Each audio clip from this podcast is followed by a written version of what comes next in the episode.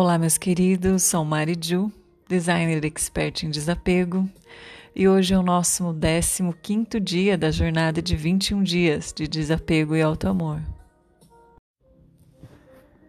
Damos início à nossa terceira semana depois de uma série de desapegos bem importantes. Essa semana é sobre nutrir-se. E nutrir também faz parte do processo de desapego porque para se nutrir de amor é preciso liberar-se de muita bagagem. Porque o amor, quando entra em nossos corações, se espalha por todo o nosso ser e promove uma limpeza profunda. Nos livramos de feridas antigas, de medos, de dúvidas e até nos enchemos de coragem para seguir adiante e deixar o passado para trás. Vou iniciar a nossa semana de alto amor com dois poemas de dois grandes poetas brasileiros sobre amor. Ser criado, gerar-se, transformar. O amor em carne e a carne em amor. Nascer, respirar e chorar e adormecer. E se nutrir para poder chorar, para poder nutrir-se e despertar. Um dia a luz e ver, ao mundo e ouvir, e começar a amar, e então sorrir. E então sorrir para poder chorar, e crescer, e saber, e ser, e haver, e perder, e sofrer, e ter horror de ser e amar, e se sentir maldito. Esquecer de tudo ao ouvir um novo amor e viver esse amor até morrer e conjugar o verbo no infinito. Esse foi um poema do nosso grandioso Vinícius de Moraes. E esse próximo se chama Incenso Fosse Música, de Paulo Leminski.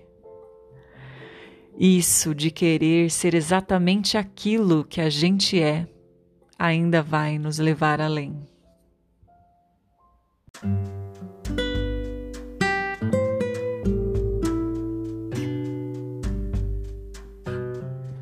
Aprendemos a amar através do outro. Num belo dia, e há sempre um belo dia na vida de todo mundo, aparece alguém que é tão incrível, tão especial, que dissolve todas as nossas resistências. E então nos entregamos, não por escolha, mas por não ter escolha, senão de viver aquilo que transborda pelos nossos poros. E relevamos seus defeitos e elevamos todas as suas virtudes. E nos adaptamos para que no nosso mundo caibam dois. E mesmo nos tempos mais difíceis, quando o amor é sincero e profundo, aprendemos a perdoar. E aprendemos a fazer certos ajustes para que o amor não se acabe remendamos até o último momento, até que não haja nenhuma outra alternativa que a de voltar a ser um, para que num futuro possamos ser dois novamente. Aprendemos o que é amor amando primeiro o outro, mas depois de algumas experiências, aprendemos a nos amar. E quando conseguimos nos amar com essa mesma intensidade que nos entregamos aos outros, aí então sentimos o maior amor do mundo. Porque aí então aprendemos a nos perdoar completamente. E o amor próprio é um amor que encontrou a sua própria fonte. E só então somos capazes de amar os demais de uma forma leve e elevada, sem cobranças, sem julgamentos e de forma incondicional. Todas as pessoas que passaram pelas nossas vidas tocaram nossos corações e nos ensinaram algo e aprenderam algo conosco.